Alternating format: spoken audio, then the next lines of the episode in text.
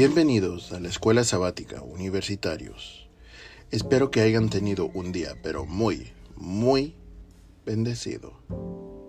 La dirección de hoy se titula El amor divino. ¿Sabías tú que cuando descendió el Espíritu Santo, lo único que los discípulos deseaban era proclamar al Salvador viviente? Y querían salvar almas, es lo que más les importaba.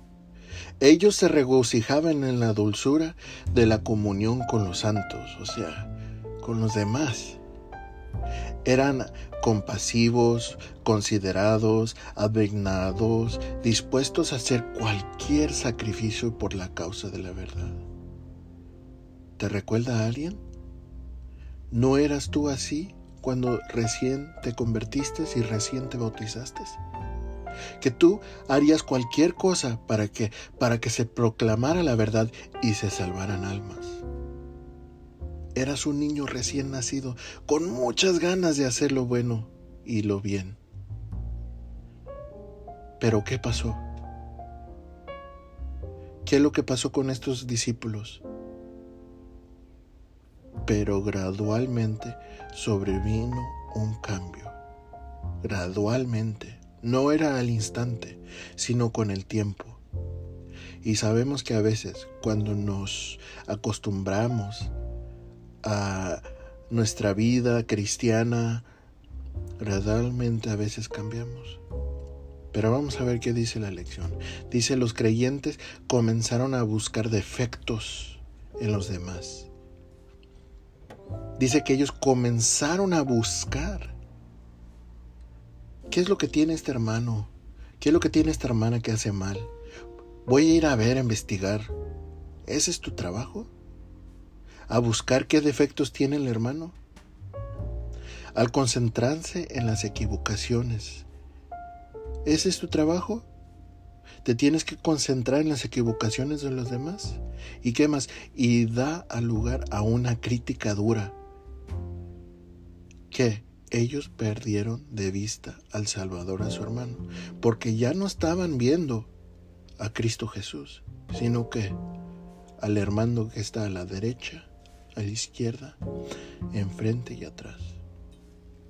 Llegaron a ser más estrictos en relaciones con ceremonias exteriores, más exactos en la teoría que la práctica de la fe. O sea, en las ceremonias que se hacían, eso era, ellos decían que eso tenía que ser así, así, así, así. Ellos ya no practicaban la fe ellos ya no veían eso, ellos ya no veían la exactitud de la teoría en la práctica de la fe. En su celo, pero ¿cuál celo? El celo en que ellos veían que los demás se equivocaban en lo que ellos buscaban sus defectos, ese celo, en su celo por condenar a otros, y fíjate aquí, ¿a quién? Condenaban ellos a otros ¿De quién es ese trabajo para condenar a otros? No cae para nosotros para hacer, sino para quién? Para Cristo, para Dios, para Dios. En su celo por condenar a otros, pasaban por alto sus propios errores.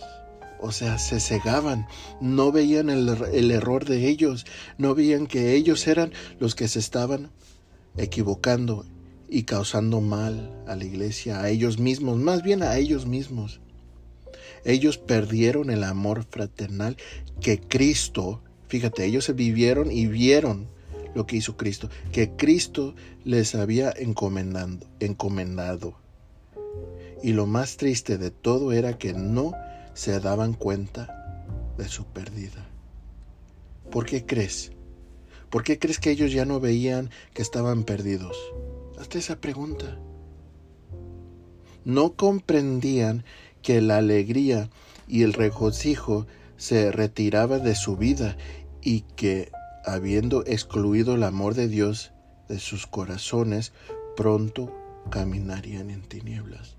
¿Y pasó la iglesia por eso? No dejes que tú pases por eso. Siéntate y piensa de esto. ¿Seré yo el que estoy juzgando a mis hermanos porque eh, tengo el celo equivocado? ¿Seré yo el que estoy condenando cuando no es mi trabajo? El amor divino dirige sus manos conmovedoras llamantos al corazón cuando nos pide que manifestemos la misma compasión que Cristo mostró. Solamente el hombre que tiene una un amor distinto por su hermano ama verdaderamente a Dios. El verdadero cristiano no permite voluntariamente, fíjate la, fíjate la palabra que usa aquí, voluntariamente, que un alma en peligro y necesidad caminen desprevenida y desamparada. No podrá mantenerse apartado del que hiere, dejando que su hunda en la se hunda en la tristeza y el desánimo o que caiga en el campo de batalla de Satanás. O sea, como un verdadero cristiano, no voy a dejar a mi prójimo, a mi hermano, a mi papá, a mi mamá, que, que, que caiga en esa batalla de Satanás, sino voy a hacer todo lo contrario. Los que no experimentamos el tierno y persuasivo amor de Cristo no pueden guiar a otros a la fuente de la vida. Entonces, si nosotros no experimentamos ese tierno y persuasivo amor de Cristo, ¿cómo queremos llevar a otros a Él, a la fuente de la vida? ¿Quién es la fuente de la vida? Es Cristo.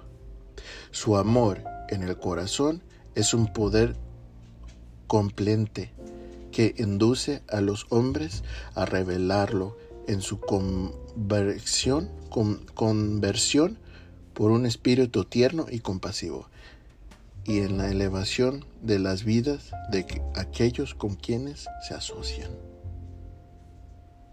Los obreros cristianos que tienen éxito en su fuerza, en sus esfuerzos deben conocer a Cristo. Y para conocerlo deben conocer su amor. Entonces, ¿cómo conoces a Cristo? Por su amor. En el cielo se mide su idoneidad con obreros por su capacidad de amar como Cristo amó y trabajó como Él trabajó. Recordemos estas buenas palabras. No amemos de palabras,